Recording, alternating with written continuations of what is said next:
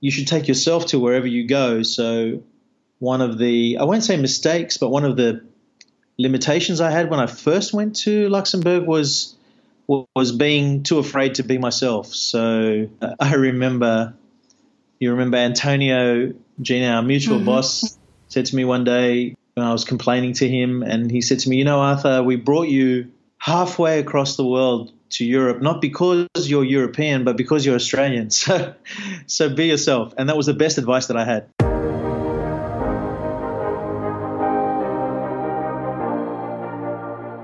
You are a driven international professional or manager, have achieved quite a bit already, but are asking yourself from time to time, what do I really want? How do I want to work and live? Then this is your podcast. I am Gina Friedrich, career and life coach for people who want to actively shape their future. Every second Thursday, I release interviews for you with inspiring, successful, as well as renowned international personalities from the world of business, NGO, and sports. They all will share with you what these questions mean to them, how they handled obstacles in their lives, and shaped their journey to where they are today. You are curious and don't want to miss anything? Sign up for this podcast right here. And now, let yourself be inspired on your very personal journey towards the future that you wish for. Hello again. I hope you're all well, and I want to thank you for listening today. My guest in episode 14 is Arthur Panos, a good friend of mine who lives in Sydney, in Australia. He currently is a freelance commercial director with a very broad international experience in global positions, for example, in companies like Bridge Alliance in Singapore or Vodafone Group in Luxembourg. Besides this professional part, he's working on his university degrees in science, history, and writing. After many years of being an expat with his wife and two kids, he recently returned home to Sydney. Today, he talks to us about his experience of a life abroad. We hear how it was the desire to grow personally and professionally that made him take the step, and how his first key learning was to always bring yourself wherever you go. He shares how he handled doubts, took difficult decisions, and how taking over a director role in an Asian country and an Asian company was fascinating and brought along many surprises. Stay tuned to listen to this and much more. Hi, Arthur. Hi, Gina. I am happy to have you here on the show today. Thanks for spending your time with us. Uh, thanks for having me. It's my pleasure. For everyone who's listening, Arthur is a friend and we know each other since so many years. I think last time we saw each other was like, I don't know, one and a half years ago in Sydney, Arthur. Do you remember? Yeah, that's right. You came with Manu and got to enjoy the delights of our beautiful city here. Yeah, and you've just reminded me on the sunburn I brought yes. home from that. Uh, yeah, but time flies, amazing. Um, yeah, now you're here. And to help our listeners to get to know you a bit better as a person, why don't you tell us who is Arthur Panos? Okay, um, as Gina said, I'm I'm uh, Gina's friend. Um, uh, met Gina in in Europe when I was working there. Uh, but before I get to that part, I'm a husband and father of two kids and have been working mainly in telecommunications in my life in Australia, in Europe, and um, in Asia most recently in Singapore. And now back back home in Australia for the last uh, in the since the last two months. When you were reading through the leading questions of this podcast, like what is my path and how do I want to work and live, what was the first thing that came to your mind? Oh, that's a great question. Um, you know, my path has changed so many times, but I've always pursued what I think is to be the, the most uh, the most interesting and sometimes the most challenging path. So you know, moving from Australia to Luxembourg with a with a wife who was six months pregnant with our wow uh, second born son was quite quite a challenge for not only for me but also for Barbara. Having uh, uh, and I couldn't have done anything that I've done without her support. And Barbara is a very uh, very supportive and brave brave woman our attitude has always been if you are given an opportunity to do something interesting and, and different with your life, uh, you should definitely take it. So we had that mindset when we went to Luxembourg, which we we love, uh, we loved, and we, we we still feel the benefit of that for what it's done for both Barbara and I, and also for for Anna, our 16 year old, who still is very fluent in French, which she picked up there, and uh, speaks it with a lovely accent that everybody remarks about. Um, and in the same way, coming back here and then getting the opportunity to go to Singapore and travel around mainly Southeast Asia was was another opportunity that was presented to us. And again, we had the same view, which was, you know, it's not every day that these sorts of things land on your desk, and you really can't say no, or we don't feel like we could say no. So we took ourselves, um, Barbara, and myself, and, and our two kids, who at that stage were uh, a couple of years younger than they are now. I went into a very different environment to what we were used to in Australia and, and also in, in Europe. Arthur, one quick question. I mean, in general, you're answering so many questions already that I had here uh, in my mind. Um, but in general, how did you experience the time that these job opportunities abroad came up for you? I mean, you were just like explaining a little bit about it, but how did you experience that? I mean, like you've already mentioned, you were going, uh, you, you, you were moving from one continent to the next. Yeah, how did you experience that time? Oh, look, it's well, I would say it's mixed. It's super exciting, but it's also it's a big deal for an Australian to go all the way to Europe and leave your family behind and your childhood friends and all that kind of stuff. Um, because it's it's like you're going to another planet. You know, it's a 24 hour trip.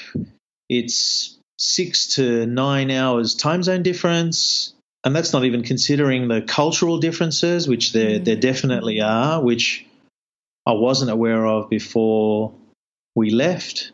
But it was also it was also just really exciting because it was so so far and so different. We found out to to what life is like here. There are obviously a lot of similarities. Um, it's not completely alien. Um, for example, you make friends, your friendships. I still have some very strong friendships with the people, yourself included, that I met over there. Um, but the the just the way of looking at the world when you speak to somebody who's had a completely different upbringing to you and has a different worldview to you is really interesting, and you can learn from that and grow from that.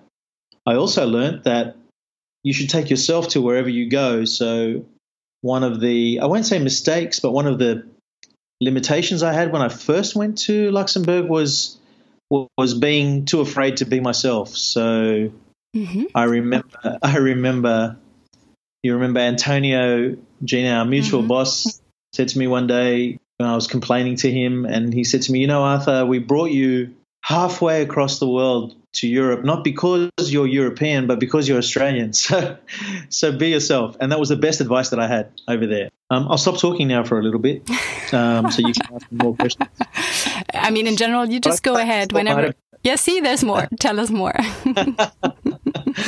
you know, it was very. There were difficulties. You know, being so far away from your family and friends. As I said, there are ways of keeping in touch, but the friendships you make uh, the relationships you build that if you can maintain is just a, a, a stay with you the rest of your life.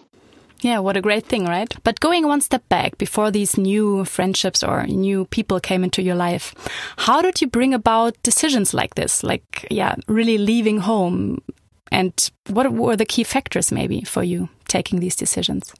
Um, it was a desire to grow personally and professionally. So, the desire for growth, to take on new and interesting experiences and challenges is something that really drives me. You know, I, I look back on the things that we've experienced and it's it's been amazing. And we continue that to this day, both in terms of how we relate to people around us, the sorts of things that I encourage my children to do, even the things that I'm doing back home. We were speaking earlier, uh, Gina, that in parallel to all of this travel and business stuff, I also was doing a, a master's in astronomy because I love that. And now that I'm and because it just takes me into a different space, if I could use that term. It takes me somewhere else that uh, is different to my normal daily life and it really it really bends my mind, which I, I really love. And then being back home, I kind of you know I've been studying the outer universe for a long time, and I've decided to look at the, the inner universe a little bit more closely. And so I'm doing a subject uh, um, in at Sydney University in philosophy. So looking at the inner, inner universe as well as a whole host of other things uh, I just love that story. I just love that you're doing all this. I mean, we had the chat, of course, before, but um, yeah, for those listening, there was a time in my life when I was studying international business and spending a lot of time with this, uh, astronomy, and I thought like maybe that would have been something that I should have uh, go for. And um, yeah, but then there was, of course, the question, what would I do with it? And then later on, there was even the time when philosophy came into my life, and um, I yeah, I never went for it, but now you, hearing you talking about all this, I, I can just smile. So thanks for sharing this again. When I go to, to university, uh, it's a day or two a week, I really pinch myself. When I sit in the lectures, I just can't believe that I'm lucky enough to be engaged in listening to and studying this stuff. I just feel very lucky, very, very fortunate. Yeah, and it's amazing that you really, yeah, took these decisions, right? To, to really go for it and just do it. I, I don't know. I think it's really impressive. I mean, you had a full time job, really just following something that inspired you and that you wanted to understand a bit more. So I think this is really impressive. Was there was there anything that just in case someone is listening who is also having the feeling of oh my god there's something that is really triggering something in me and I don't know what this would lead to but it's something that is uh, interesting to me or that I at least want to find out more about. Is there any advice you could give someone maybe in this stage of life trying to figure out yeah. if there's a bit more? I would say don't worry so much about where it would lead to because you, you can never know that. It will take you to places that you won't know.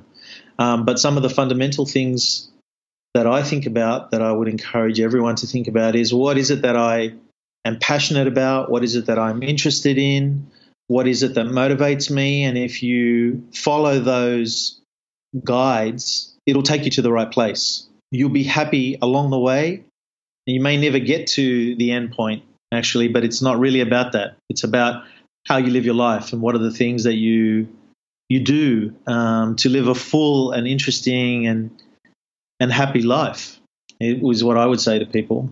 Yeah, and staying open for the stuff that is happening on the left and right side of, of you and your life. Yeah, still keeping an eye, keeping, keeping, see, Arthur, there we go. and it was me. It was me first. Um, yeah, keeping an eye um, to the left and right and yeah, always being open to stuff that might happen on the way, as you've just said. Absolutely. Absolutely. But you have now described a lot of different things already. Did you ever feel any doubt about yeah, life changing decisions that you took in life? Oh, yes. Tell us um, about it. Oh, geez. Uh, so many doubts along the way. So, so many doubts along the way. Deciding to move abroad is a big decision. Big doubts whilst you're making the decision. But that's natural. You should kind of expect that and welcome it and say, hello, doubt. I'm going to I'm going to beat you. And then, you know, after you've made that decision, there's always a time where you you reflect and think, did I make the right decision?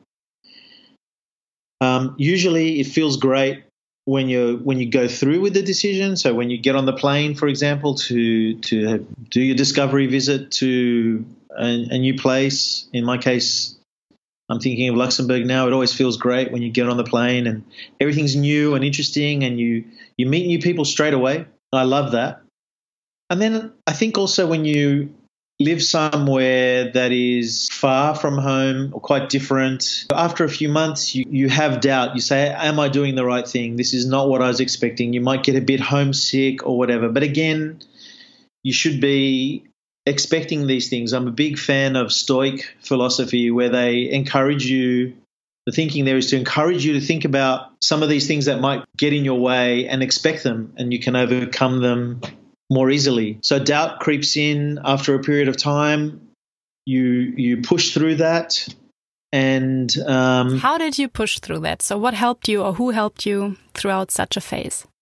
So I think uh, other people can help you coaches, mentors, friends, family, yourself, actively challenging yourself to to win this battle, to to get through it and to not give in and, and go home. Little things like you know, running, for example, or meditating, or really getting into what it is that you're doing.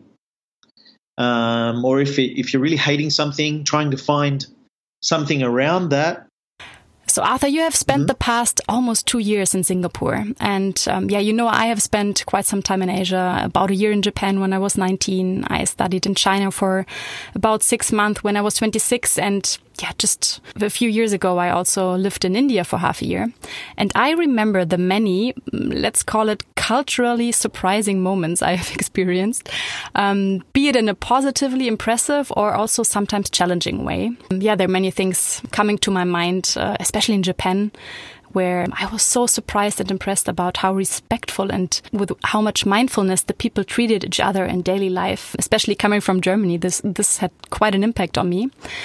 But what was the biggest challenge for you when you started into the adventure Singapore? Maybe you can share one on the personal and one on the professional side. I mean, you worked there as a director in an Asian company.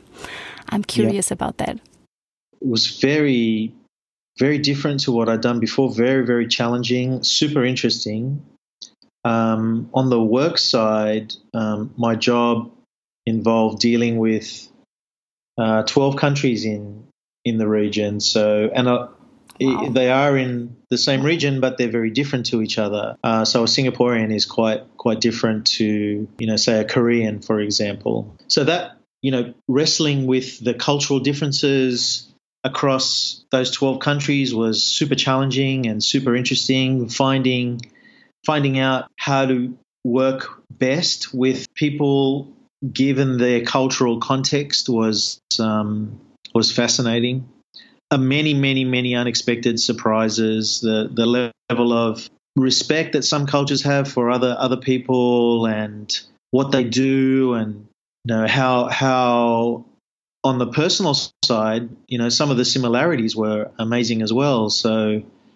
Uh, again, if I could talk about Singaporeans, they are so bonded to to family, and I had no idea. It, it, it is it, it is amongst the strongest family bonds I've ever come across in, in my life. And uh, I just wasn't really expecting that so much. And it was almost like it was almost like being in in Greece when I visit my my parents are Greek, so sometimes I go to Greece and the family bonds there are huge, and it was like being there, except they I couldn't understand what they were saying because I don't speak Mandarin, and they looked a bit different to a Greek, but there was a lot of similarities.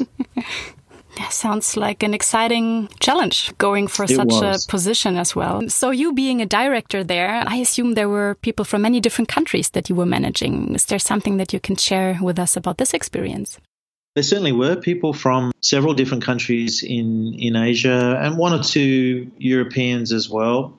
Um, it wasn't that dissimilar to the team I managed in Luxembourg, which had people from all over the place that I was working with in my team, the cultural differences between people are very important and very significant to the way they see the world and the way they see you and the way they see each other.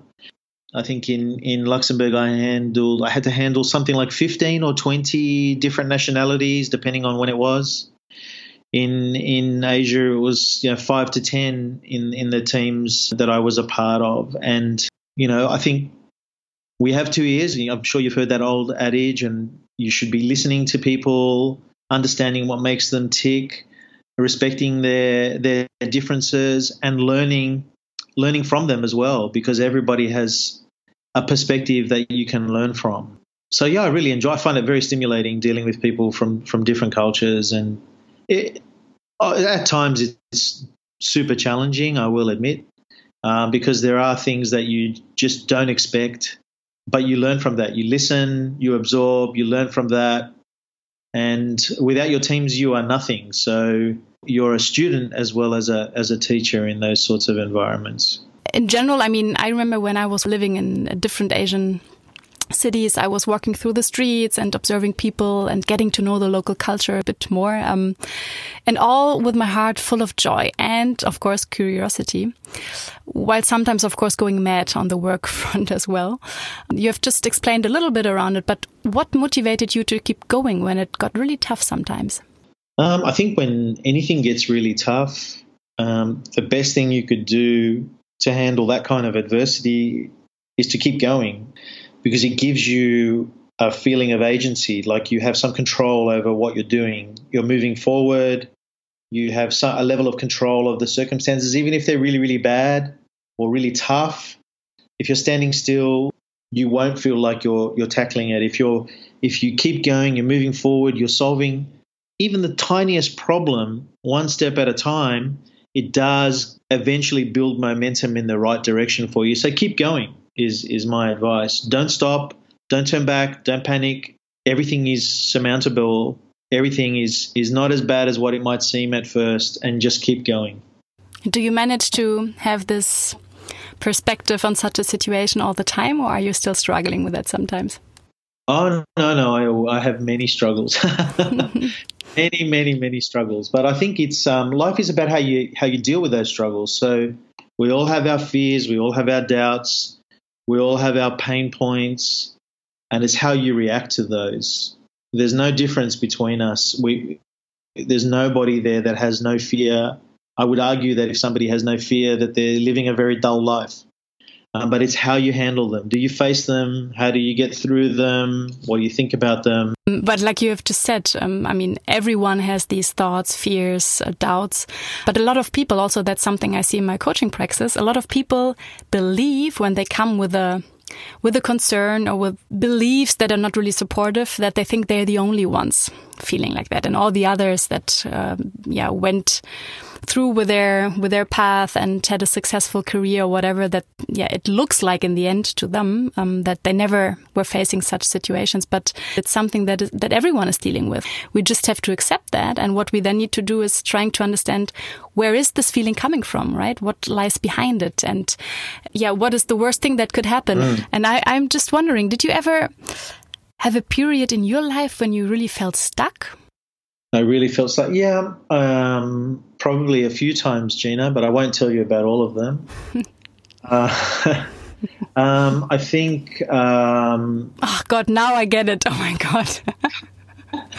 did you know you did not mean that, right? Oh, I did not mean that. Well, I'm, uh, I'm lost me now. The you feeling stuck. You said that you're not going to share all of the experiences when you felt stuck whatever. Let's just continue. I'm sorry. In German, when you talk about yeah, okay. Tell let's, me. No, Tell me. No. it's so early still in Germany. How can I have had such thoughts? Can you explain what I did? so tell us about when you felt stuck. The one time that you would like to share with us. Oh, I think I know where you're getting at. That's very funny. It's far too early for you to be thinking that way. But you Dana. didn't even mean that, right? No, I didn't. Yeah, how bad of me now. oh, God. Oh, I'm sorry. All right. So that's okay. That's okay. That's quite funny. Um, okay. The one time, well, the one, there are many, Gina, many moments in my life where I felt stuck. Some of the most significant that I can think of were before I left for Europe, uh, after 10 years at Vodafone Australia, I was feeling a little bit caught in a rut. It, every day was the same. And I really wasn't fulfilling my potential. I w- really wasn't living the best life that I could. What I didn't know at the time was that the answer to that is not necessarily jumping on a plane and flying 20,000 miles away to live for a few years. It's actually how you react as a person and what you do with your life, be it in those same circumstances, in that same place, or whether you go somewhere else, somewhere different, and try something new. Um, but as I was explaining earlier, it's very possible to do new and interesting things that invigorate you and excite you and stimulate you in the very place that you are. You can travel with your mind. Having said that, taking a trip abroad, moving abroad for uh, professional reasons and personal reasons is a fantastic way of getting out of that kind of stuck situation. It really tests you, challenges you, and makes you grow, and you you you you will never regret it yeah, having lived and worked in so many different parts of the world, um, which habits or maybe also beliefs you have acquired throughout these experiences made the biggest difference in your life as it is today? Yeah, um, I think there are some things that have remained with me for a long time, and they are pretty fundamental to me. They are always be yourself. Uh, don't try to be somebody that you're that you're not. Always put people first. Always, always put people first. Uh, keep things simple for yourself, for your business, externally, internally, your colleagues, your family. Keep things as simple as you can because life gets complex enough. Um, when you're in a position, doesn't matter what role you're doing in a company or job or professional situation, always come from a position of strength. Always do your very best, no matter what it is that you're you're doing, because it gives you a sense of pride, and also people will remember you. People will remember you maybe in several years' time and say that guy was good, and uh, you might get an opportunity from that as well. Um, and there are many examples of that in, in my life where people, um, you know, have just knocked on my door and said, "Hey, remember me? I remember you from this period, and I'd like you to try this." And it's opened so many doors for me. And finally, again, from a business perspective, you should operate as if the company that you're working for or the client that you're working for that that company is your own that it's your pocket that's on the line it's your passion, it's your investment.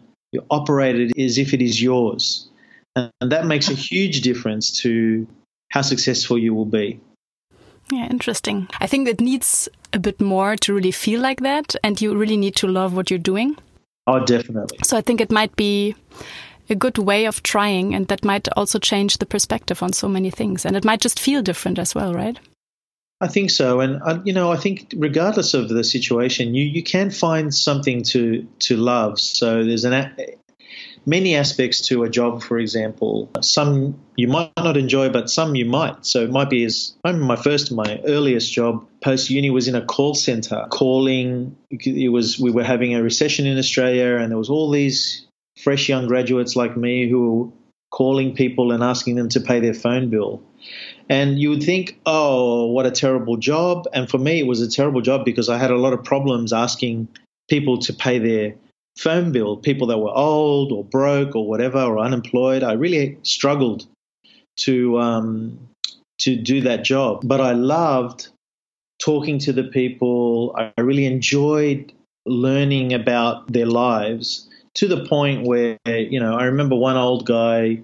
He was an ex fighter pilot, in World War II. I remember him ringing and asking for me, and I still get goosebumps when I think of it. He said, "Hi, I just I'm not calling for any particular reason, just to let you know that I've got cancer."